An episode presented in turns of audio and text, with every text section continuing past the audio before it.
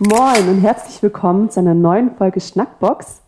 Ich bin Bina und irgendwo am anderen Ende Hamburgs sitzt der Julian. Hi Julian. Am anderen Ende, Ende Hamburgs, ja. Moin Julian hier, hi, grüß euch. Ähm, ja, wir hatten ja letzte Woche ein tolles Interview mit dem Institut für Chakan Bam. Hört mal rein, falls ihr das noch nicht getan habt. Und diese Woche haben wir uns überlegt, dass wir wieder zu unserem alt, alten Konzept zurückkommen. Und zwar jeder von uns hat ein Thema vorbereitet. Und ich würde mal sagen, Julian legt los und ich bin schon ganz gespannt. Ja, bevor ich loslege, äh, wollte ich noch einmal äh, dir beichten, dass ich seit einer Folge unseres Podcasts irgendwie ganz viele schlaflose Nächte hatte. ähm, wow. Da geht es um das Thema, äh, wo ich behauptet hatte, dass man bei analogen Kameras die Möglichkeit hatte, auf dem Analogfilm eine Vorschau sich anzuschauen. Ich mhm. hatte versucht, danach zu googeln. Ich habe es nicht gefunden, weiß aber nicht, ob ich entsprechend mich verguckt habe oder also, was mich so ein bisschen verrückt macht, das, das fühlt sich halt an wie so eine Erinnerung, die wirklich ein, einfach da war. Und ich bin mir ja. nach wie vor nicht sicher, ob es diese Möglichkeit gab. Also, wenn irgendjemand da draußen aufklären kann, ob es wirklich eine Möglichkeit gab, über die Kamera bei analogen Kameras auf dem Farbfilm entsprechend sich eine Vorschau des Fotos anzugucken, was man geschossen hat, dann bitte immer her damit, damit ich wieder in Ruhe schlafen kann. Ich habe es einfach nicht gefunden. Ich war noch mit Freunden im Gespräch darüber, die jetzt auch weder ein klares äh, Nein, sowas gab es nicht oder Ja, sowas gab es irgendwie gesagt haben. Meine Eltern wussten auch nicht Bescheid. Und ich dachte, dass die vielleicht eine Idee haben, weil ich ja von denen diese Kamera damals zum Geburtstag gekriegt hatte. Mhm. Die Kamera selber gibt es natürlich nicht mehr, aber ich bin nicht schlauer geworden, ich habe es nicht gefunden, vielleicht habe ich nach den falschen Begriffen gesucht, ich weiß es nicht. Also wenn jemand eine Idee dazu hat, bitte immer wieder gerne, äh, entweder über unseren Instagram-Kanal schnackbox-podcast oder auch gerne per E-Mail an moin.schnackbox.de oder entsprechend auf unserer Webseite. Da haben wir auch ein Kontaktformular eingerichtet. Äh, da könnt ihr einfach auch uns eine Nachricht schreiben an Schnackbo äh, auf Schnack äh, nochmal auf schnackbox.de. Das sind unsere Kanäle und äh, unabhängig davon, ob es jetzt um die Kamera geht oder irgendwas anderes, immer wieder äh, gerne eine Nachricht schreiben über die gerade genannten Kanäle. Und wir haben, wie Bina schon gesagt hatte, auch dieses Mal wieder Themen vorbereitet. Jetzt haben wir uns vorher nicht so gut abgestimmt. Wollen wir mit deinem heute anfangen oder mit meinem Thema? Ich würde sagen, lass mal mit deinem anfangen. Okay. Du machst das so gut. Bin ich wieder privilegiert und darf mit meinem Thema anfangen. Okay. Du darfst wieder. Ich hatte mir überlegt, nachdem mir das ganz gut gefallen hatte, wie du in der vorletzten Folge so ein bisschen Frage-Antwort gemacht hattest, mhm. dass ich mein Thema einmal äh, natürlich wieder, das wird wahrscheinlich äh, zu meinem äh, Merkmal hier in dem Podcast mit einer Statistik. Ähm, ich habe mir hier Statistik. Statistik. Genau, Mr. Statistik. Ich habe zu meinem Thema dieses Mal nicht ganz so viel rausgesucht, aber sagen wir es mal so. Ähm, wahrscheinlich wirst du es anhand der Statistik nicht erraten. Okay. Und zwar wurden Leute dieses Jahr in Deutschland befragt, wie viel sie dem in ihrer Freizeit nachgehen. Oder wie viele davon dem in ihrer Freizeit nachgehen. Okay. Und unterschieden ist nach Lebensphase. Und Jungsenioren machen es mit 43 Prozent am wenigsten, Familien mit 52 Prozent am meisten. Es geht darum, etwas Bestimmtes zu besuchen, was innerhalb von zum Beispiel der Stadt Hamburg äh, an verschiedenen Stellen stattfinden kann. Mhm. Was glaubst du, könnte das sein? Kannst du nochmal die erste Gruppe nennen, bitte? Die erste Gruppe war Jungsenioren. Jung, die haben was mit sind drei denn Jungsenioren? Jungsenioren sind, äh, denke ich mal, Leute, die jetzt. Ab wie vielen Jahren? Hier steht nur Jungsenioren, das tut mir leid. Also ich denke mal, das sind Leute, die jetzt gerade äh, im höheren Alter sind, aber äh, noch nicht in Rente. Wir müssen aufpassen, was das heißt. Also wenn, wenn uns jetzt Ü60 Leute zuhören und du sie als Jungsenioren bezeichnest, aber sie yeah. sich selber irgendwie noch nicht so sehen. Okay, was auch ähm, immer das heißt. Also ja. Jungsenioren machen es äh, oder besuchen das mit 43 Prozent am wenigsten und mhm. Familien mit 52 Prozent am meisten, beziehungsweise haben halt angegeben, dass sie das in ihrer Freizeit äh, ab und zu mal machen. Ja. Ähm, ein Parkbesuch vielleicht? Na, sowas ähnliches. Also so? die Frage, die Frage zielte ab auf Flohmarkt Schrägstrich ah. Antikmarkt. Und äh, ich möchte heute über Flohmärkte sprechen. Cool. Nicht, weil ich die selber gerne besuche. Ich gehöre, glaube ich, zu denjenigen, die das nicht so ganz so toll finden. Ich weiß, wir waren schon öfter zusammen auf Flohmärkten und du hattest auch mhm. selber mal die Idee geäußert, dass du gerne selber mal einen Stand dort haben würdest. Ja, stimmt. Wo ich gemeint hatte, so mit ein paar äh, handwerklichen Sachen, die ich ja nebenbei mache, äh, hätte ich Interesse, da auch mal vertreten zu sein. Ähm, genau, also mein Thema heute Flohmärkte. Und da hatte ich ja, wie gesagt, gerade eine Statistik rausgesucht, wo sie so ein bisschen untersucht haben in verschiedenen Lebensphasen Menschen in Deutschland im Jahr 2020, äh, wie attraktiv sie quasi es finden, in ihrer Freizeit auf einen Flohmarkt zu gehen. Und da eigentlich ist das wild durchgemischt. Also junge Erwachsene, da geht jeder Zweite ab und zu mal auf einen Flohmarkt. Singles ein bisschen weniger mit 45 Prozent. Paare mit 44 Prozent, fast wie die Jungsenioren. Ähm, vergleichsweise weniger, aber ja eigentlich mhm. alles so ein bisschen im Mittel äh, zu sehen. Und Familien gehen häufiger auf einen Flohmarkt. Und was hier auch gefragt wurde, das zielt darauf ab, was kaufen Leute eigentlich auf Flohmärkten gerne. Mhm. Da wurde gefragt, kaufen sie gern Kleidung in Second-Hand-Läden oder auf dem Flohmarkt? Was meinst du, ist dabei rausgekommen bei dieser Befragung? Also das wurde jetzt allgemein in Deutschland befragt. Ich glaube, dass sie das eher in Second-Hand-Läden kaufen, Wobei es gibt ja auch mittlerweile Online-Secondhand-Läden. Ich glaube, dass die besser laufen als die örtlichen Secondhand-Läden. Mhm. Die Frage mhm. war aber, kaufen Sie gerne Kleidung in Secondhand-Läden so. oder auf dem Flohmarkt? Also insgesamt ah, überhaupt ah, quasi glaub, gebrauchte Kleidung. Ich glaube, dass ähm, Kinderkleidung ganz gut läuft, aber ansonsten würde ich behaupten, dass viele ähm, Bedenken haben bezüglich Kleider von Flohmärkten. Mhm.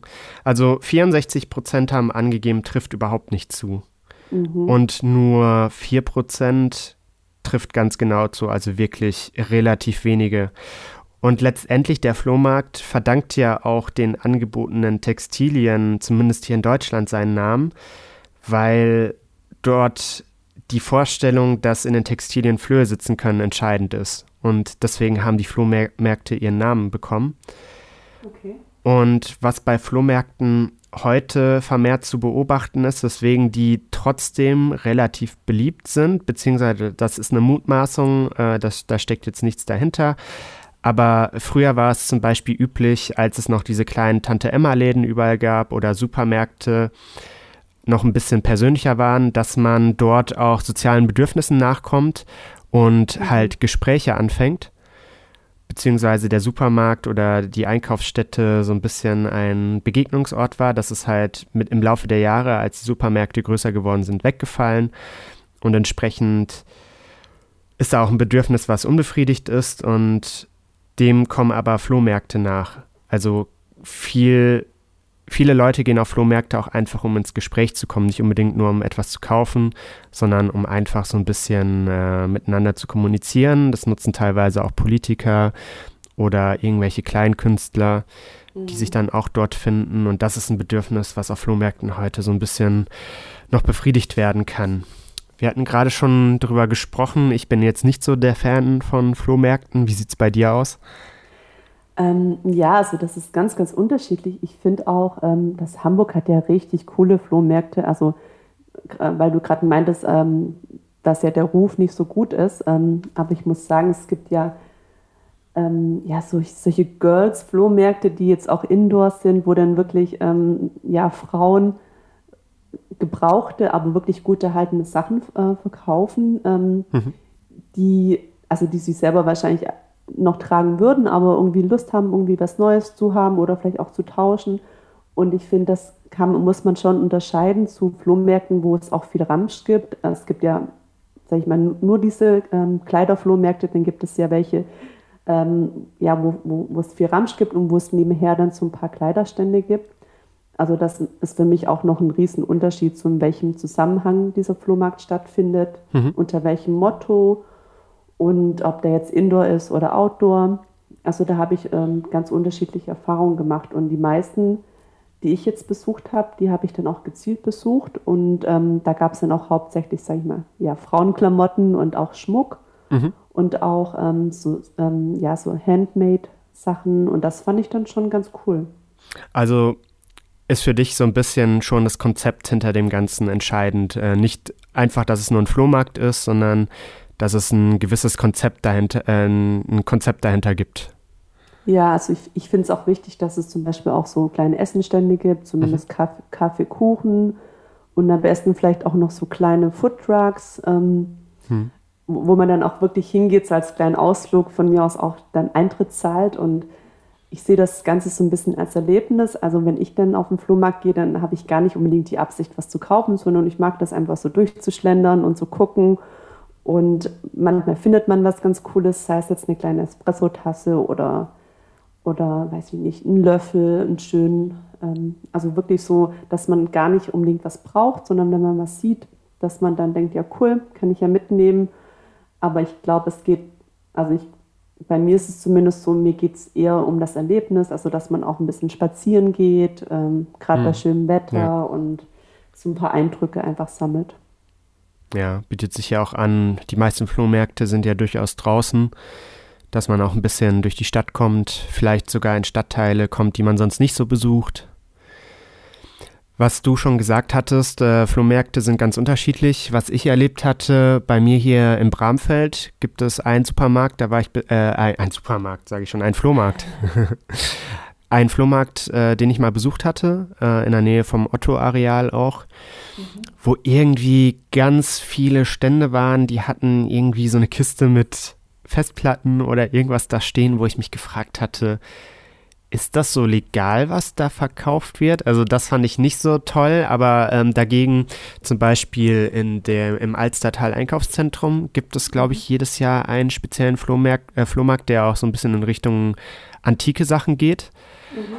Das fand ich ziemlich cool, weil da halt äh, sowas wie zum Beispiel alte Schreibmaschinen zu bekommen waren, die äh, wirklich äh, stylisch sind. Und ich habe mich so ja. geärgert, dass ich eine dieser Schreibmaschinen gesehen hatte, die war auch jetzt gar nicht so teuer.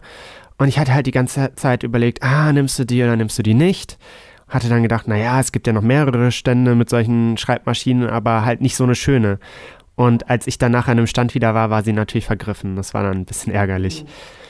Aber was da halt so im Vordergrund war, dass auch ein bisschen historische Dinge erläutert wurden. Eine Freundin zum Beispiel hat sich da eine äh, Kamera aus äh, vom Anfang der 1900er gekauft mhm. und hat einerseits damit natürlich wirklich äh, ein stylisches äh, Objekt ergattert, aber andererseits kannst du damit ja auch, wenn du entsprechend an äh, uralte Filmmaterialien noch kommst, kann sie damit ja auch so Vintage-Fotos machen, die äh, sonst schwer nachzuahmen sind. Und das ist halt echt eine ganz coole Geschichte. Also das fand ich, äh, hat sich wirklich gelohnt. Da musste man auch ein bisschen mhm. Eintritt für zahlen, wo ich dann aber fand, dafür, dass du ja ein bisschen das Erlebnis da dann auch hast, ist es durchaus legitim. Ja, da fällt mir gerade ein, kennst du diesen Antikflohmarkt in den Kolonnaden? Nee. Ähm, also Kolonnaden kennst du ja bestimmt, ja. das ist ja die Straße. Und da ähm, gibt es eigentlich nur sowas, also ich weiß nicht, wie oft der stattfindet, aber der heißt Antik-Trödelmarkt ähm, so ähnlich. Und mhm. da gibt es dann wirklich nur so alte Sachen, also gut erhaltene Sachen. Manches sind auch so auf alt gemacht, so retromäßig. Das kann ich nicht so beurteilen, aber der ist auch richtig, richtig gut. Also können wir gerne mal zusammen hingehen. Okay, coole Sache. Ja, wenn Flohmärkte in nächster Zeit wieder möglich sind, das ist eine andere ja. Frage. Ähm, als ich mich mit dem Thema beschäftigt habe, äh, hatte ich auch äh, mich beschäftigt mit dem Thema Verhandlungsstrategien und wollte da jetzt, ähm, ich habe einen guten Artikel dazu gefunden, den würde ich auch entsprechend äh, in unseren Show Notes oder auf unserer Website verlinken, dass ihr euch das nochmal im Detail angucken könnt. Aber erstmal an dich. Wenn du auf einem Flohmarkt bist, ist es dann für dich auch ein Thema, dass du dort verhandelst, dass du auch versuchst, wirklich ein Schnäppchen dann noch mehr zu einem Schnäppchen zu machen? Oder bist du dann eher so, dass du sagst, okay, ich sehe jetzt, da ist ein Preis von, sagen wir mal, 5 Euro ausgeschrieben, dann bezahle ich das und will jetzt da nicht noch weiter diskutieren? Also bei mir ist das so, die meisten ähm, Sachen haben ja keinen Preis. Man muss ja auch ganz oft nachfragen. Hm. Also ich mache das so, ich sehe was und wenn es mir wirklich gefällt, überlege ich mir erstmal ähm, selbst, okay, was möchte ich dafür ausgeben? Was bin ich bereit dafür auszugeben? Und setze mir dann so eine Grenze. Und mhm. die lasse ich, also die darf nicht unterschritten werden. Das, dann frage ich nach dem Preis und wenn er dann zu hoch ist, dann warte ich so ein bisschen ab und manche sind da ja auch ziemlich ziemlich stur und bleiben dann auch bei, bei ihrem Preis und dann bleibe ich noch ein bisschen stehen und warte irgendwie, bis derjenige, also der Verkäufer dann vielleicht von alleine runtergeht, aber dass ich jetzt jemanden runterhandel, ähm, das mache ich nicht, weil ich mir auch denke, okay, bei, den, bei diesen geringen Preisen, die müssen ja auch was verdienen. Und wenn, wenn das einfach nicht matcht, dann, also wenn ich nicht bereit bin, so viel auszugeben und der andere aber das haben möchte, dann diskutiere ich da eigentlich nicht so gerne, weil ich ja einfach davon ausgehen muss, dass er ja den Preis schon fair, fair macht. Hm. Aber wenn du jetzt dir einen Preis überlegt hast, mhm. ist es dann so, dass du genau den auch kommunizierst oder würdest du dann darunter ansetzen und erstmal versuchen, drunter zu gehen? Nee, also wie gesagt, ich frage halt erstmal, was, was derjenige möchte und dann zeige ich ihm schon, dass, dass ich das ein bisschen zu viel finde und wenn wenn er dann fragt, okay, was würdest du zahlen, dann sage ich eben meinen Preis. Hm. Aber ich würde nicht, also mein, meinen Preis, den ich mir im Kopf festgesetzt habe, da will ich eigentlich nicht runtergehen. Okay. Also das, ähm, da bin ich auch ein bisschen stur dann. Ja, also den, den Preis da drunter gehen heißt, du würdest dann eher ihm dann gegebenenfalls mehr bezahlen aber würde es nicht unter deinen selbstgesetzten Preis drunter gehen? Nein, also ich würde mir nicht unterbieten lassen. Also ich würde nicht äh, mehr zahlen als den Preis, den ich mir vorher ausgesucht Ach so, habe. okay, okay. Ja. Letztendlich ist es ja wirklich so, das ist äh, ein Thema aus der Psychologie ein bisschen, dass man ja sowieso irgendwo immer einen Anker versucht zu setzen. Mhm. Und da ist es ja dann die Frage, wenn der Händler jetzt noch keinen Preis gesetzt hatte und du danach fragst, wie viel ist er bereit zu zahlen, dann würde er ja den Anker setzen und dann schon mal so einen Orientierungspunkt geben, wo die Reise hingeht, was den Preis betrifft. Andersrum könntest du ja auch sagen, hm, wie würde es da jetzt zum Beispiel aussehen mit 25 Euro, kann ich das dafür haben? Dann würdest du quasi ja den Anker setzen. Und er würde sich dann an deinem Anker orientieren. Das ist so ein psychologischer Trick, der wird ganz gerne in irgendwelchen zum Beispiel bei Autohäusern oder so benutzt oder eigentlich im Alltag, ne? Wenn du jetzt mhm. äh, sagst, du hast eine unverbindliche Preisempfehlung von irgendwas und sagst, aber heute ist es im Angebot, dann hast du einen Anker, der weiter höher liegt und siehst es dann ja wirklich als weniger an, äh, dadurch, dass der Rabatt da ist, obwohl vielleicht der Rabatt einfach nur äh, so äh, quasi künstlich erzeugt ist und das eigentlich der normale Preis wäre. Das geht natürlich auch bei Flohmärkten so ein bisschen.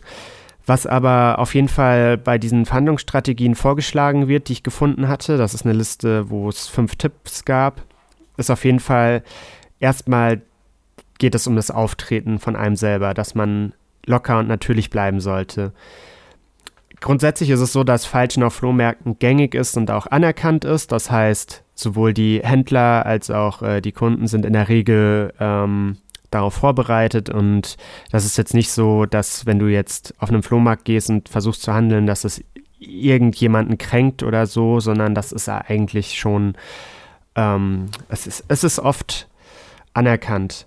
Mhm. Und teilweise ist es halt auch so, wenn der Verkäufer jetzt nicht seinen Preis kriegt, sondern ein bisschen weniger als das, was er sich vorgestellt hatte. Es ist ja trotzdem oft eine Win-Win-Situation, weil auch viele Verkäufer ähm, durchaus gar nicht vorhaben, alles wieder mit nach Hause zu nehmen, was sie da auf dem Flohmarkt äh, entsprechend ausgestellt haben oder zum Verkauf gestellt haben. Die sind ja dann auch froh, wenn sie entsprechend den Krempel sozusagen los sind.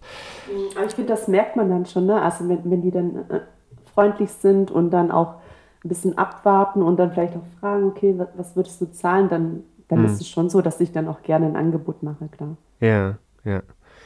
Also Authentizität ist äh, laut dieser Webseite auf jeden Fall das A und O. Mhm. Was sie empfehlen ist, dass man nicht unbedingt jetzt mit der Gucci-Tasche dahin gehen sollte und, äh, und dann mhm. anfängt, da die Niedrigpreise äh, rausschleudern zu wollen, weil das passt dann irgendwie nicht zusammen. Also da könnte man gegebenenfalls ein bisschen drauf aufpassen. Ja. Und was du ja gerade gesagt hattest, äh, das geht ja auch in die andere Richtung. Letztendlich hilft es auch oft, wenn man dem Verkäufer so ein bisschen mit Nachfragen auch zum Produkt Interesse bekundet und dann entsprechend halt schon mal zeigt, hey, äh, ich sehe da jetzt nicht nur äh, das Materielle, sondern ja, habe da auch irgendwie so ein bisschen immaterielles äh, Interesse dran. Mhm. Ich finde ja auch aus, Käuf äh, aus Verkäufersicht ist es ja auch oftmals irgendwie ganz cool, wenn man sieht, hey, die Leute, die fangen da jetzt irgendwie was Sinnvolles mit an oder finden da irgendwie was Besonderes drin, dann bin ich ja vielleicht auch bereit, dem da irgendwie mal äh, zwei, drei Euro äh, weniger für abzuknüpfen. Also ich habe ja, äh, das wusstest du, glaube ich, gar nicht. Also ich habe ja dann Flohmarkt mit der, mit der Jessie gemacht. Ah, mit dann, der Jessie von letzter Woche? ja, genau. Okay. Und das war in Bahrenfeld. Ähm, ich weiß Ach. gar nicht, wie das Gebäude heißt. Es war ein altes Autohaus. Ja. Und das war auch, auch Indoor, ich glaube, ohne Eintritt. Okay. Das war kur kurz vor Corona. Da waren schon die ersten ähm, Restriktionen. Das war dann so witzig, weil dann durften auf einmal die Männer nicht mehr mit äh, rein von den Frauen, weil das war auch ein reiner Frauenflohmarkt. Und dann mussten die Männer draußen bleiben. Dann haben die dann okay. Aufstand gemacht und dann durften sie irgendwie doch rein. Also ganz, ganz komisch. Hm. Und ähm, ja, da, da habe ich dann auch gemerkt, so, wenn jemand wirklich nett ist und ähm, sich wirklich auch interessiert für so ein Produkt, dass man dann auch ja, einfach gerne mit dem Preis runtergeht und auch froh ist, ne, dass man es, wie du gesagt hast, nicht mit nach Hause nehmen muss. Mhm. Und der andere hat dann auch wirklich Freude damit. Ja. Was hier auch noch ein weiterer Tipp ist, dass man die Zeit abpassen kann. Also, dass man quasi auch günstige Zeitpunkte hat, bei denen man besondere Schnäppchen machen kann. Mhm. Normalerweise ist es so, dass vormittags so der höchste Besucheransturm auf einem Flohmarkt ist. Mhm. Wenn man jetzt aber morgens etwas Zeit verstreichen lässt, nachdem die Stände aufgebaut wurden oder abends kurz vor dem Abbau sowieso, weil da ist ja dieser Effekt, dass die Leute nicht unbedingt alles wieder mit nach Hause nehmen wollen und dann eher bereit sind, auch Nachlass zu geben. Äh, zu diesen Zeitpunkten ist es halt am besten tatsächlich äh, auch zu verhandeln, weil wenn mittags oder vormittags dann entsprechend so der große Ansturm ist, ist ja oft auch keine Zeit für die Verkäufer, da jetzt äh, auf jeden äh, spezifisch da und intensiv einzugehen. Deswegen finden da Verhandlungsgespräche weniger statt. Das heißt, wenn man wirklich verhandeln möchte, ist man am besten beraten, entweder kurz nach dem Aufbau oder kurz vorm Abbau nochmal vorbeizuschauen. Wobei vom Abbau dann natürlich die Gefahr ist, dass die guten Teile alle schon weg sind. Ne? Ja, also ich muss sagen, bei uns war das auch total krass. Wir hatten nicht, noch nicht mal aufgebaut und offiziell durften auch ähm, nur die Verkäufer rein und keine Besucher. Und da kamen auch schon die ersten Leute zu uns an den Tisch. Also es sind dann auch wirklich so Profis, die ähm, genau sehen, okay, was, äh, was ist wertvoll, was nicht mhm. und haben wirklich schon die besten Stücke weggekauft. Also du konntest dich gar nicht konzentrieren, irgendwie gleichzeitig aufzubauen und dann quatscht dich da jemand voll und möchte wissen, ob das echtes Silber ist und möchte eigentlich alles kaufen. Mhm. Und ähm, du denkst so, ja, okay, ist cool, wenn du es kaufen möchtest, aber ich möchte nachher noch irgendwas haben, was ich auf den Tisch legen kann. Und das finde ich dann irgendwie ein bisschen nervig, dass so die besten Stücke gleich von, am Anfang weggeschnappt werden und vielleicht auch yeah. weiterverkauft werden. Aber ich denke, damit muss man dann auch leben, wenn man auf den Flohmarkt geht.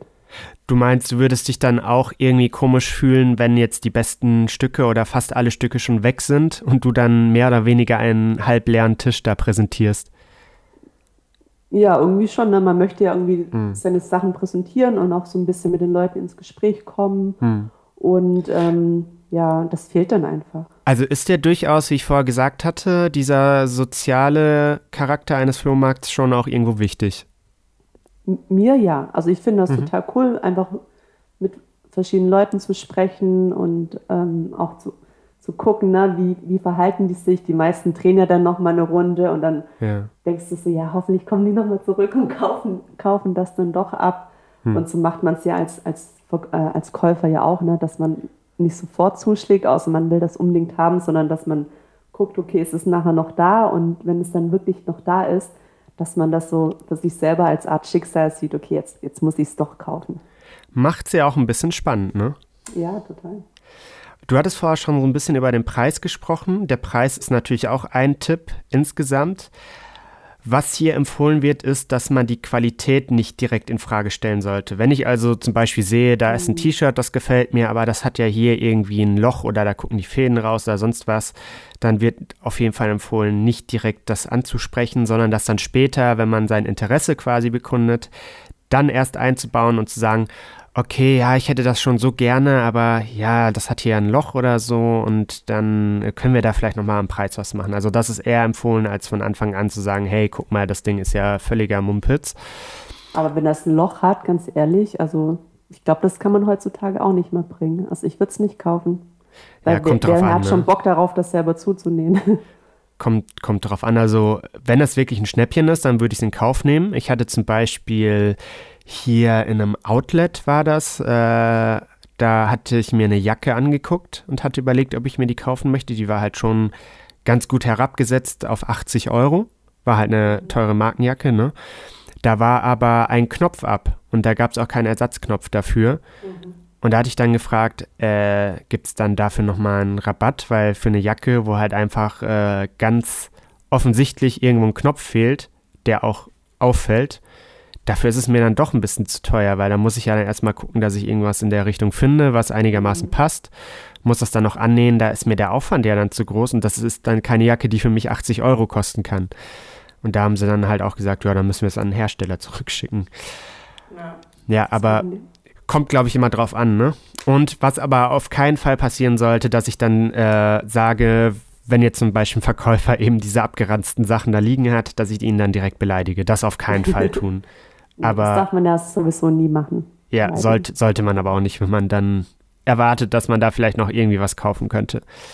Und was man auch auf keinen Fall machen sollte, den Preis viel zu niedrig anzusetzen. Also wenn ich jetzt zu der, äh, wenn ich jetzt bei der Jacke gesagt hätte, okay, die hat jetzt schon einen Schaden, aber ich bin jetzt nur bereit, 5 Euro zu zahlen, das ist halt auch unrealistisch, ne? Ja. Weil wenn ich dann schon so ein mittleres oder ein höheres Preissegment vorgegeben bekommen habe, dann muss ich auch gucken, dass ich mich schon irgendwo daran orientiere. Der Tipp war so, man kann es bis zu 30 Prozent niedriger versuchen, das wäre noch legitim, aber alles drunter geht schon in Richtung unverschämt. Ne? Also du meinst, dass man lieber unten anfängt und ja, sich dann. Definitiv. Das ist ja wieder die Anker äh, die, die Ankerstrategie, die Psychologie dahinter. Wenn du jetzt zum Beispiel sagst, äh, 30 Prozent weniger, dann hat der Verkäufer eine Idee, wo du dich bewegst in deinem Segment und wird natürlich äh, versuchen, hoch zu handeln. Und wenn du jetzt selber einen Preis von, sagen wir mal, 20 Prozent niedriger im Kopf hast, wird es halt eher darauf hinauslaufen, dass du die 20 Prozent weniger auch bekommst. Okay, ich habe das immer als unhöflich empfunden, wenn man ja so weit unten anfängt. Hm. Weil ich halt immer denke, ja, der andere muss ja auch was verdienen. Hm. Du aber bist so gut für diese Psycholog Welt. ja, wahrscheinlich. Was ich auch cool finde, ähm, also ich weiß nicht, ob du jetzt auch schon mal verkauft hast, mm -mm, aber diese, kennst du diese Krabbelkisten, also wo du dann sagst, okay, alles, was dort drin liegt, äh, kostet nur ein Euro. Gibt es ja auch äh, sonst wo, ne? Irgendwie zum Beispiel genau. äh, hatte ich sowas mit Stoffresten öfter gesehen. Ja, genau. Und da, ich glaube, da fangen die Leute dann auch nicht an, mit dir zu verhandeln nee. oder selten, ne? Nee. Und dann weiß jeder, woran er ist und ich meine, bist du, bist du auch bereit, wegen Centbeträgen anzufangen zu handeln? Auf dem Flohmarkt? Ja. Nein, ich habe nicht mal Centstücke dabei. Ja, siehst du. nee, das auf keinen Fall. Was ich aber auch cool finde, ist so dann mit, mit seinen ähm, ja, Verkaufsnachbarn irgendwie zu gucken, was haben die, vielleicht auch hm. mal zu tauschen ne? oder zu verhandeln und am Ende, wenn dann wirklich was übrig bleibt, meistens wollen die das ja wirklich loswerden und dann hat man ja so als ähm, Nachbar schon auch mal ganz gute Chancen, so ein, ein gutes Teil abzugreifen. Hm. Was auf jeden Fall auch noch empfohlen wird, äh, das hattest du jetzt vorher anders beantwortet. Du würdest, glaube ich, dein Preislimit, was du dir gesetzt hast, auch direkt nennen. Sollte man aber eher nicht tun, weil sonst die Verhandlungsbasis irgendwo weggefallen ist. Das heißt, du kannst zwar dann weiter verhandeln, ist klar, aber auf deinen Preis wirst du dann halt quasi so gut wie nicht mehr kommen, wenn du dir direkt sagst, ja, mein Limit ist hier und da. Dann hast du halt quasi Tatsachen gesetzt, die dann nicht mehr zu deinem Wunschpreis führen können, wenn der halt anders ist. Ne? Okay. Was jetzt grundsätzlich auch noch äh, hier aufgeführt wurde, sind No-Gos. zum Beispiel nochmal das Thema hier mit den Produktmängeln, dass man da nicht von Anfang an drauf hinweisen sollte, weil man sich ja auch bewusst sein muss, es ist ein Flohmarkt, da sind gebrauchte Sachen in der Regel verkauft und die sind dann halt auch in der Regel gebraucht. Also ich meine, wenn was gebraucht ist, hat es halt Gebrauchsspuren, ne? Und da, das sollte einem bei einem Flohmarkt jetzt nicht so überraschen. Was man auch vermeiden sollte, ist, dass man jetzt an einem Stand ist und sagt, hey, bei dem Stand da hinten kriege ich das ja aber zum halben Preis. Weil das ist ja dann auch so ein bisschen, also verarschen muss man den Verkäufer ja dann auch nicht, ne? Und was empfohlen wird, auf jeden Fall ehrliche Argumente anbringen, nicht zu übertriebenes Interesse vorheucheln, weil sonst der Verkäufer ja auch äh, sehen könnte, okay, anscheinend hat der ein ganz, ganz hohes Interesse, das zu kaufen, weil er da irgendwie persönlich was mit verbindet, dann kann ich den Preis ja nochmal ein Stückchen höher ansetzen. Also das kann halt auch in die falsche Richtung äh, entsprechend mhm. sich ausschlagen, ne? Und grundsätzlich zum Handeln, das ist so das letzte hier noch, was äh, genannt wurde. Wenn man jetzt in einem Supermarkt ist, du würdest jetzt, glaube ich, in einem Supermarkt nicht anfangen, über, das, über den Preis von dem Shampoo zu verhandeln. Ne? Das nee. ist, ist ja auch überhaupt nicht gängig. Und es gibt ja heute in unserem Alltag gar nicht mehr so viele Möglichkeiten zu feilschen an sich. Und das ist ja allgemein eher negativ äh, be, be, bewertet, ne? Ja. Aber auf dem Flohmarkt ist es normal. Deswegen soll man sich davon nicht ablenken lassen und wirklich äh, auch versuchen, das zu tun. Das Schlimmste, was passieren kann, ist, dass du einfach ein Nein kriegst und dann hast du halt das nicht gekauft und kannst dann das Geld ja für was anderes ausgeben. Das ist ja auch immer schön zu wissen, okay, jetzt habe ich 5 Euro, damit kann ich jetzt mir noch mal ein Eis kaufen oder keine Ahnung. Genau. Was als Tipp genannt wird, ist, dass du einen Geldbeutel auch mit verschiedenen Geldfächern vorbereiten kannst, mit verschiedenen Geldbeträgen auch, dass du dann zum Beispiel sagen kannst, ah, das T-Shirt hier hätte ich schon ganz gerne, aber ich habe nur noch 5 ja, Euro genau. übrig. Ja, ja, das, das habe ich auch schon gemacht. Hast du schon gemacht? Und? Ja, das, das, ich glaube, das ist so meine äh, beste Ausrede, wo ich mich selber auch mit wohlfühle, dass ich sage, hm. ah, ich habe aber nur noch 1,50 Euro, ne? geht das auch? Und dann sagen die oft, ja, ja, geht schon. Ja. Ja, weil die wollen ja dann auch nicht, dass du dann jetzt kilometerweit zum nächsten Geldautomaten musst. Dann kriegst du auch nicht 1,50 Euro raus, was genau, ja aber auch egal ist. Und ich finde auch, das äh, fühlt sich ganz komisch an, wenn du, wenn du jemand runtergehandelt hast und dann mit einem großen Schein bezahlst äh, und der dir dann noch ganz viel Wechselgeld geben muss. Ja, das ist quasi wie die Gucci-Tasche, ne? Ja, genau. Ja. Und letztendlich, selbst wenn er dann zu deinen 5 Euro sagt, nee, das macht er nicht, dann kann ja nicht mehr passieren, als dass er Nein gesagt hat. Also soll man, sollte man sich das einfach ruhig trauen.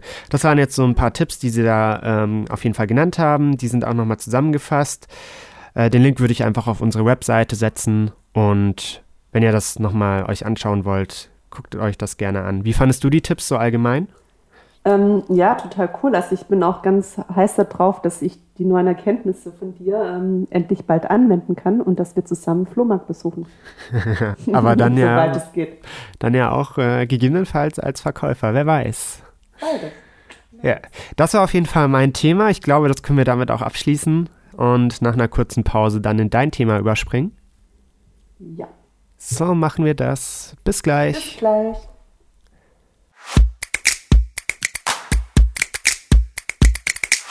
Und zurück bei der Schnackbox mit meinem Thema, ähm, da ja das Thema ähm, der Facts ganz gut, ganz gut ankam letztes Mal über Hamburg, habe ich mir überlegt, was gibt es da noch? Und da bin ich auf was ganz Interessantes gestoßen.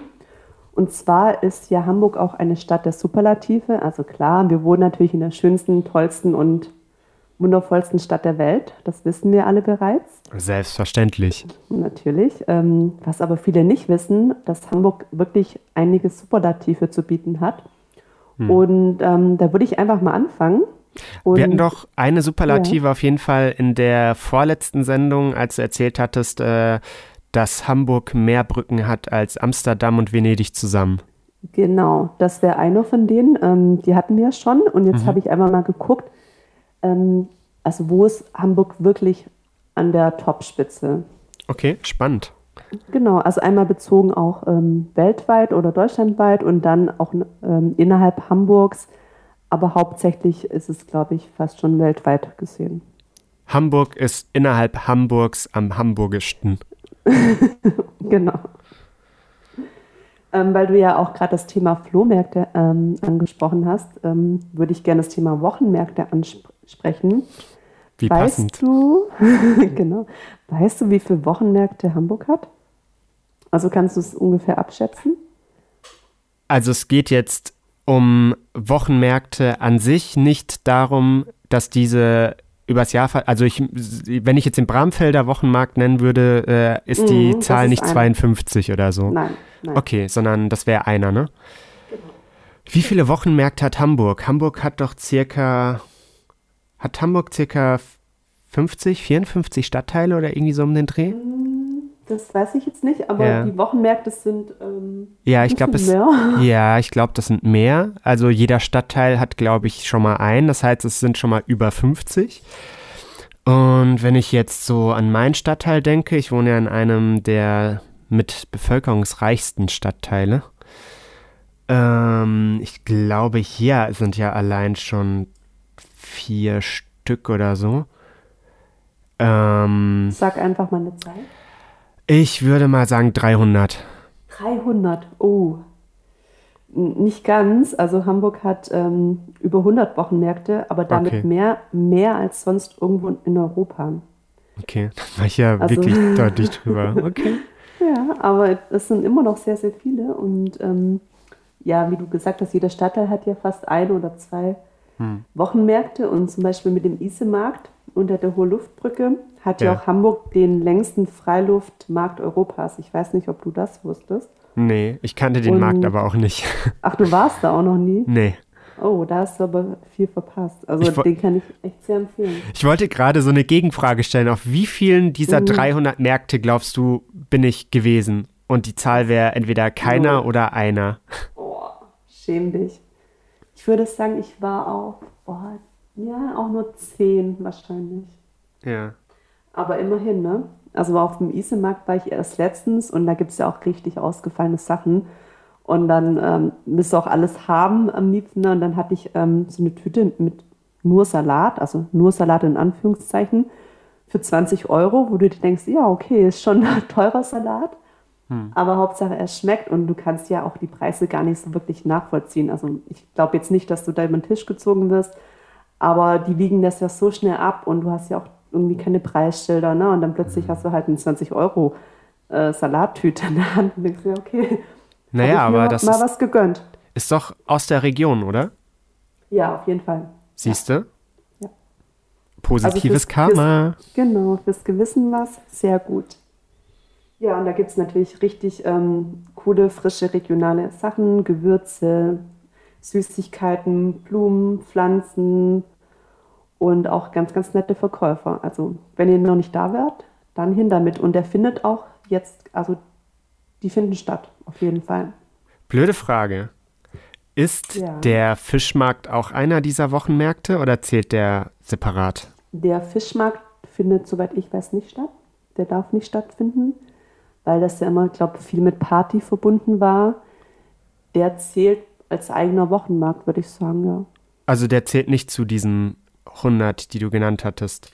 Mm, Bestimmt schon. Ich weiß halt nur, dass der im Moment nicht stattfinden darf. Okay. Aber der zählt auf jeden Fall zu den 100. Also das ist ja der bekannteste Mhm. ähm, Markt Hamburgs und das ist ja eigentlich auch ein Wochenmarkt, aber dadurch, dass der ja, ich glaube, Sonntagmorgens immer war, ähm, sind ja die ganzen ja, Feierwütigen vom Kiez dann immer rüber. Und also das habe ich natürlich auch schon gemacht. Kann ich auch mal. Wer hat das nicht gemacht? Und äh, ich glaube, dass es halt ja im Moment nicht möglich ist. Leider. Für mich gehörte das eine ganze Zeit lang zu den Dingen, die man als Hamburger mal gemacht haben muss. Und als es dann vorbei war, war es irgendwie doch unspektakulärer als gedacht. Das ist immer so. Und meistens sind es ja auch, sag ich mal, die Touris, ne, die, die solche Sachen eher machen oder die die Stadt fast schon besser kennen, was die touristischen Ziele angeht, als man selbst. Wir lieben Touris. Ah, Auf jeden Fall. Wir wären ja nichts ohne sie. Ja. Ähm, ja, so viel zum Wochenmarkt. Ich habe noch was anderes Spannendes und zwar, das kennst du bestimmt, den Ohlsdorfer Friedhof. ja, ist ja bei mir hier direkt in der Ecke. Genau, und das ist der weltweit größte Parkfriedhof.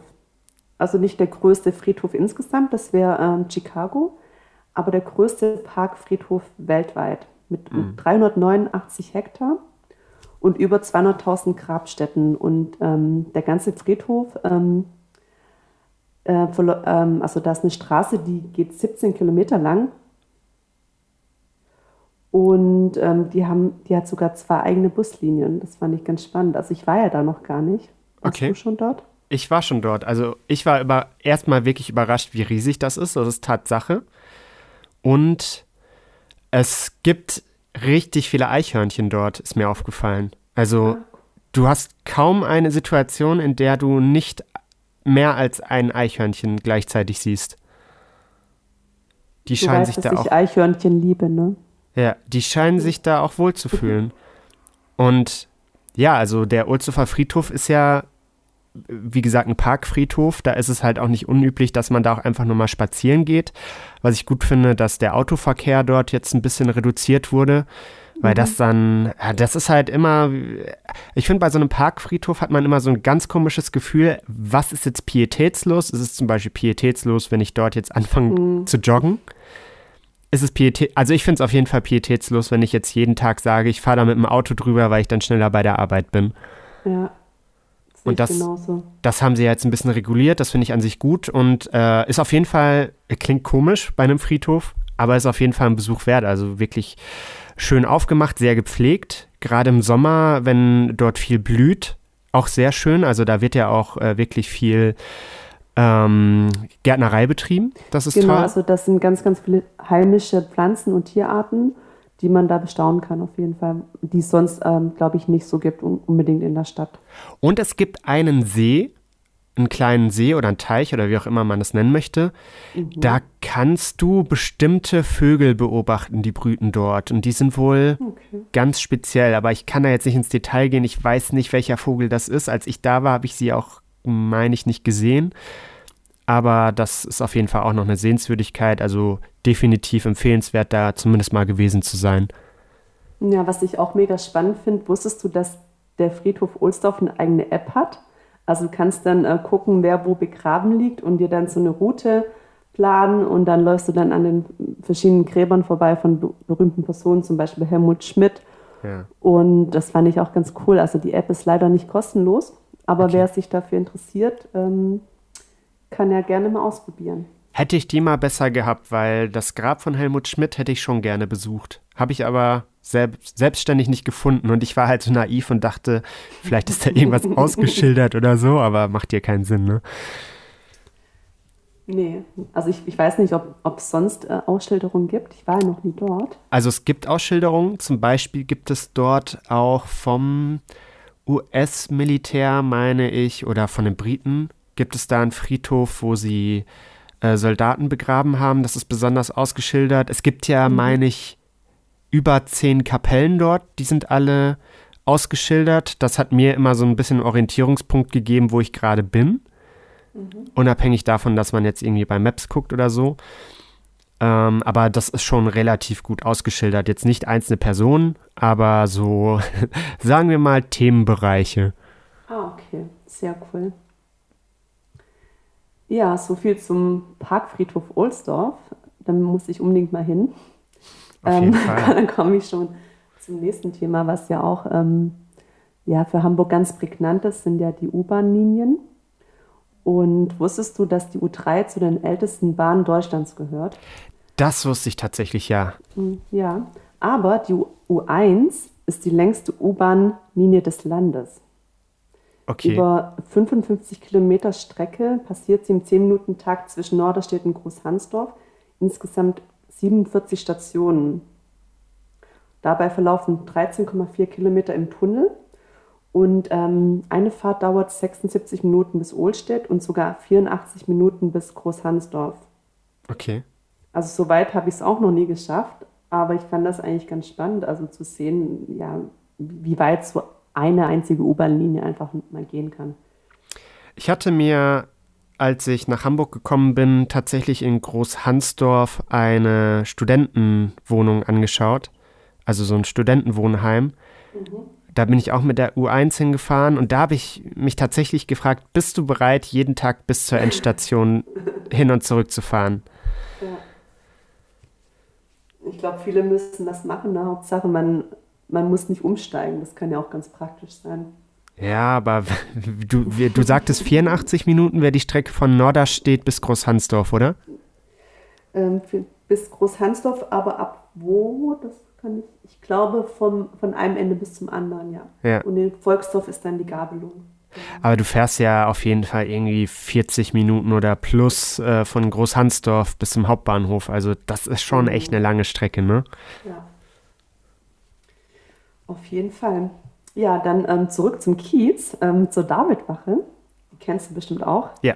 Das ist die älteste Polizeiwache der Welt. Ähm, 1840 hat die Davidwache auf St. Pauli eröffnet und ist ähm, gleichzeitig europaweit, also hat das ähm, europaweit kleinste Re Reviergebiet. Mhm. Also 0,92 äh, Quadratkilometer und 14.000 Bewohner liegen in der Verantwortung. Und ähm, dafür, also für diesen kleinen Bereich, haben die relativ viel zu tun natürlich. Ähm, vielleicht im Moment nicht so, aber am Wochenende geht es dann natürlich ganz schön ab. Und mhm. ist natürlich auch ein ganz beliebtes Fotomotiv. Also ich erinnere mich, als ich das erste Mal in Hamburg war, bin ich da mit einem Köfferchen über St. Pauli gelaufen und musste dann ähm, unbedingt ein Foto machen von dieser Davidwache. Das ist auch schon ewig her. Und habe dann auch von diesen Damen einfach mal Fotos gemacht, die dort rumstanden, weil ich das irgendwie interessant fand.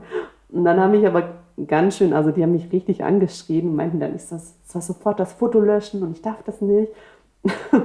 und mir war das einfach nicht klar, dass es natürlich nicht geht, dass ich die fotografiere. Und, okay. habe die dann einfach ignoriert und bin dann ganz schnell weitergelaufen.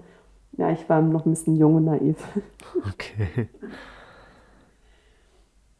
Ja, so war das auf jeden Fall. Ja, ich wollte gerade sagen, also äh, von den Einwohnern her ist es ein relativ kleiner Bereich, aber wenn man mhm. die paar Millionen Alkoholleichen im Jahr dazu zählt, ist es, glaube ich, schon nicht ohne.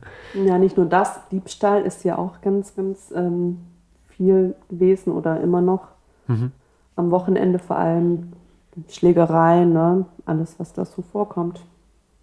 Hm. Da wären wir wieder beim Touri-Thema, aber das möchten wir jetzt nicht weiter ausführen. wir, ja nicht, wir dass, lieben dass Touris. Auf jeden Fall. Das passt auch ganz gut zu meinem nächsten Objekt, ähm, das Gebäude der Superlative. Welches könnte das sein, Julian? Der Michel? Nein. Okay, ein Gebäude weltweit der Super bekannt. Ah, die Elbphilharmonie. Genau, die Elbphilharmonie ist Hamburgs teuerstes Wohngebäude und Deutschlands höchstes Konzerthaus. Also teuer, ähm, weil zum Beispiel ein Quadratmeterpreis in einer Wohnung schon bis zu 38.000 Euro war. Und eine Wohnung wechselte sogar für 11 Millionen Euro den Besitzer. Wow. Und ähm, ja, die Elfi kann eine ganze Liste von Rekorden aufmachen, also natürlich auch ein Rekord äh, in Sachen Fehlplanung natürlich. Hm. Und ähm, ja, also so ein Gebäude gab es einfach noch nie. Ne? Also 110 Meter hoch, Deutschlands höchstes Konzerthaus, Stahl, Glas, ähm, was auf diesem alten Kai-Speicher gebaut wurde, was damals der größte Speicher im Hafen war. Mhm. Ähm, 20.000, nee, 200.000 Tonnen schwer, so viel wie 722 A380 Flugzeuge und 18.000 davon sind nur Stahl. Im Vergleich dazu, der Eiffelturm bringt nur 7.300 Tonnen auf die Waage und 16.000 Quadratmeter nimmt allein nur die Glasfassade ein. Das sind ungefähr zwei Fußballfelder. Und genau, eine Nacht im, Hotel ähm, kann bis zu 3000 Euro kosten, aber du kannst schon ein Zimmer auch ab 220 Euro bekommen. Also für mich eine Superlative ist auf jeden Fall auch die Aussicht von dort. Auf jeden Fall. Wusstest du, ähm, also die Glasfassade, das, das sieht ja irgendwie so aus wie Eiswürfel. Hast du schon mal drüber nachgedacht, was das sein könnte oder was die, was die damit darstellen wollten? Vielleicht Wellen? Ja, also ich habe einfach mal geguckt. Ähm, es gibt den Vergleich mit Wasserwellen, mhm. ähm, Segel oder Eisberge. Ich glaube, da kann jeder ähm, ja, das rein interpretieren, was er möchte. Aber es ist jetzt nicht äh, vom Architekten irgendwas Spezielles dadurch mhm. vorgegeben? Also ich habe mal was gelesen mit Eiswürfel. Ich weiß nicht, ob das stimmt. Ich glaube okay. nicht, dass das unbedingt ja, vorgegeben war. Ich kann mir halt vorstellen, dass er schon das, die, also dass er das andeuten wollte. Aber was das genau sein soll, das liegt ja auch immer im Auge des Betrachters. Hm. Es ist Kunst. Auf jeden Fall. Und jetzt, ne, nach, nach diesen ganzen Jahren, war, ist es auch ganz egal, wie teuer sie ist. Ich glaube, die meisten sind da wirklich stolz drauf und ähm, es hatte auch weltweit für Aufsehen gesorgt und von daher glaube ich, dass sie uns noch, ja, bald noch ganz viel Freude bereiten wird, hoffentlich. Also ich war leider noch nicht bei einem Konzert. Ich hatte Karten, die musste ich dann dieses Jahr leider ja, umtauschen oder die haben sie dann zurückgenommen. Hm.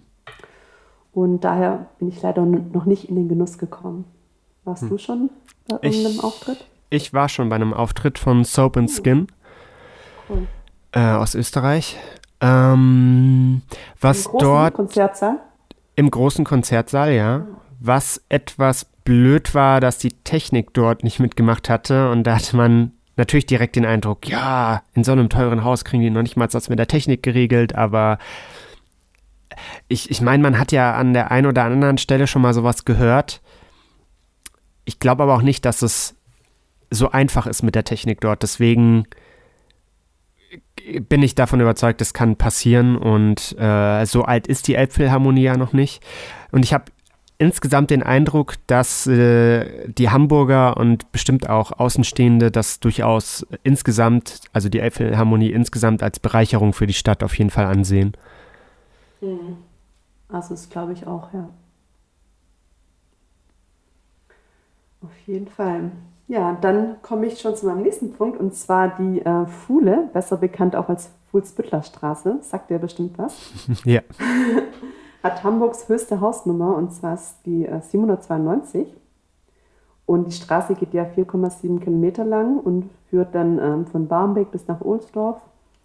Und im Haus Nummer 792 befindet sich eine Bestattungsfirma. Also ich glaube, du bist da auch schon öfter lang gefahren und man hat ja auch irgendwie das Gefühl, oder, dass die Straße niemals endet. Die geht bis zum Friedhof Ohlsdorf? Nee, ähm, bis nach Ohlsdorf. Fried, äh, so. Friedhof glaube ich nicht. Ähm, ah. Hohen Ohlsdorf, das weiß ich jetzt gar nicht genau. Okay. Aber es geht darum, dass ähm, die Straße die höchste Hausnummer Hamburgs hat. Also es ist auf jeden Fall sehr wahrscheinlich, äh, wenn du aus Bramfeld in Richtung äh, Innenstadt oder so willst. Naja, nicht unbedingt, aber wenn du jetzt, ich sag mal, wenn du über Steilo fährst, ist es schon wahrscheinlich, dass du die Straße in irgendeiner Form kreuzt. Ja, nur dann in die andere Richtung, oder? Ja. Für mich ja. ist die Fuhle ja vor allem bekannt, weil man dort ein paar Cafés hat, ein bisschen Shoppingmeile, also jetzt eigentlich gar nicht so spektakulär, aber irgendwie, äh, wenn man hier in der Gegend wohnt, äh, hat man doch ab und zu Alltagssituationen, wo man dann doch dort in der Ecke ist. Also ja, schon definitiv eine bekanntere Straße. Ja, also ich arbeite ja auch dort in der Nähe und ähm, ich glaube, so in den letzten Jahren hat sich da schon viel getan und da sind auch ganz paar, also ein paar gute neue Läden dazugekommen, ein paar sind natürlich auch gegangen. Hm. Aber man kriegt dort alles, was man braucht. Leider relativ negativ in den Schlagzeilen war ja dieser, dieses Attentat, was es da gab bei dem Edeka, wo ein Messerstecher war das, glaube ich, unterwegs genau. war, der dann von Passanten mit Stühlen beworfen wurde und dann irgendwie gestoppt wurde. Das war mal in den Schlagzeilen, das war auch in der Fuhle. Ja, das war krass. Also ich, ich arbeite ja nicht weit von dort und habe auch Freunde, die dort wohnen. Hm. Und ähm, ja, ist natürlich heftig, wenn man ähm, weiß, okay, man hat früher auch sogar, ich habe sogar dort nebenan gewohnt und war auch immer in diesem Edeka. Und das ist ganz komisch, wenn man weiß, okay, es kann natürlich jedem, jeden treffen natürlich kann dir jede Zeit alles passieren, aber wenn du, wenn du dir einfach vorstellst, dass da jemand vor dir abgestochen wird und ja, ganz, ganz schlimm. Mm, definitiv. Ja. Ähm, ja, zu Fuhle, ähm, zur längsten Straße Hamburgs, das ist die Bergerdorfer Straße, die B5. Und die führt durch fünf Stadtteile, durch Lohbrügge, Bergedorf, Hamm, Horn und Billstedt. Ist dir das schon mal aufgefallen? Da diese Ecke für mich eher ein schwarzes Loch ist. Ach so, okay. Tatsächlich nicht so. Dann sagt dir vielleicht der höchste Berg Hamburgs was. Also Hamburg ist ja nicht gerade bekannt für seine Berge. Mhm. Bei Harburg, ist ne, ist der. In der Fischbeker Heide. Das ist der Hasselbrack. Ach. Der ist 116 Meter hoch. Und oben befindet sich auch ein Gipfelstein und zu erreichen ist der Berg nur über schmale Waldwege. Wie hoch ist der? 116 Meter. Ach so, okay. Also nicht so wirklich hoch, aber es ist zumindest der, ähm, der höchste bekannte Berg in, in Hamburg. Vielleicht gibt es auch noch ein paar Unbekannte, die, mir, die noch keiner entdeckt hat. Vom höchsten zum kleinsten. Ähm, Hamburg hat ähm, das nach eigenen An Angaben das kleinste Restaurant der Welt. Und zwar ist es das Zollenspieker Pegelhäuschen. Und das hat wirklich nur einen Tisch und Platz für vier Personen. Das finde ich ja ganz niedlich. Und das ist ein Kirchwerder direkt an der Elbe. Und ähm, ja, da hast du auf jeden Fall einen tollen Blick übers Wasser. Und wie gesagt, vier Leute haben dort Platz und das gehört zum Zollenspieker Fährhaus. Ähm, ich glaube, das ist nebenan. Und die Geschichte des Gebäudes geht zurück bis ins Jahr 1252. Und zudem ist es der südlichste Punkt Hamburgs. Okay. Das Restaurant auch? Ähm, ja, ich glaube, das Restaurant auch. Okay. Genau. Also wenn es mal wieder möglich ist, sollten wir mal dort essen gehen. Wenn wir uns das leisten mhm. können? Ähm, ja, das geht. Ich habe das gerade ähm, gelesen. Ähm, ich glaube, so ein Menü kostet dann, weiß nicht, so für vier Personen, ich glaube pro Person ungefähr 150 Euro. Okay. Aber das muss ich noch recherchieren. Können wir ja vielleicht sogar verlinken bei uns. Auf jeden Fall machen wir das. Und ähm, zu meinem Lieblingsstadtteil. Und zwar ähm, ist dort der älteste Leuchtturm. Weißt du, wo das ist? Wo das sein könnte? Also, wenn du sagst Lieblingsstadtteil, würde ich jetzt fast schätzen, das müsste irgendwas wie Eimsbüttel oder sowas sein. Nee, da kommst du nie drauf. Dein Lieblingsstadtteil in Hamburg? Ah, ich weiß nicht, ob man Stadtteil sagen kann. Es ist zumindest, es gehört zu Hamburg, aber es ist ganz weit weg. Ganz weit weg und es ist dein äh, Blankenese? Nein, noch viel weiter. Noch weiter? Mhm. Okay, dann musst du mir helfen. Eine Insel. Ah, Neuwerk? Genau. Nürnberg liegt ja in der Nordsee und gehört, ähm, wie wir wissen, zu Hamburg. Genauer gesagt zum Bezirk Mitte, was eigentlich ganz witzig ist. Und dort steht das älteste nicht kirchliche Gebäude der deutschen Küste. Mhm. Und zwar der Neuwerker Leuchtturm. Und zwischen 1300 und 1310 wurde er errichtet und ähm, ja, steht seitdem dort. Und früher diente er, er als Wehrturm und erst seit 1815 als Leuchtturm. Und damit hat er auch direkt den anderen Rekord als ältesten Feuerträger Deutschlands und ist seit 1925 denkmalgeschützt. Hm. Und da kannst du auch übernachten. Also da gibt es irgendwie sieben Zimmer, die man ähm, ja als Pension nutzen kann. Und wie man dorthin kommt, ähm, natürlich mit dem Wattwagen oder äh, also bei Apple mit dem Wattwagen oder bei Flut dann mit der Fähre MS Flipper. Hm. Ja, also wir haben ja eh, glaube ich, schon mal darüber gesprochen, dass wir gerne dahin wollen. Ja. Und vielleicht gibt es auch bald mehr zu dem Stadtteil. Das könnte tatsächlich sein, ja. Neuwerk gehört ja, meine ich, auch ganz lange zu Cuxhaven. Und dann gab es irgendwann irgendwelche Absprachen, dass es zu Hamburg rüber gewandert ist. Das kann sein. Weil Neuwerk ist ja, meine ich, auch, äh, die, die, ist es die einzige Exklave von Hamburg oder hat Hamburg noch weitere Stadtgebiete, die außerhalb der Hauptstadt liegen? Also ich hätte gesagt, das wäre die einzige. Hm. Naja, äh, Scharhörn ist ja auch noch eine Insel in der Ecke, gehört auch zu Hamburg. Aber Scharhörn. Ah, das kenne ich gar nicht. Und, was ja ganz abgefahren ist, es äh, kippt sich da gerade über natürliche Wege eine Sandbank neu auf, die anscheinend fest wird, wo neues Festland entsteht. Mhm. Und das heißt, Hamburg wird in einigen Jahrzehnten oder irgendwie in 100 Jahren eine neue Insel haben. Das werden wir leider nicht mehr erleben, aber spannend. Ja, cool. Das war's ähm, soweit von mir zu den Superlativen. Es gibt natürlich viel, viel mehr. Ich werde euch auch alles verlinken. Also wir verlinken alles. Auch unsere Quellen natürlich, damit ihr nachlesen könnt, ob das auch wirklich stimmt. Und falls es nicht stimmt, könnt ihr uns das auch gerne wissen lassen. Und vielleicht habt ihr auch ein paar interessante Facts oder Superlativen von Hamburg. Dann schreibt es gerne in die Kommentare bei Instagram oder schreibt uns doch eine E-Mail an moin.schnackbox.de. Genau, also heute wieder, wie ich finde, eine sehr stadtbezogene Ausgabe. Hat mir sehr gut gefallen wieder. Danke, Biene. Danke auch, Julian. Und wir hören uns in einer Woche wieder bei der Schnackbox. Juhu, bis dann. Tschüss. Tschüss.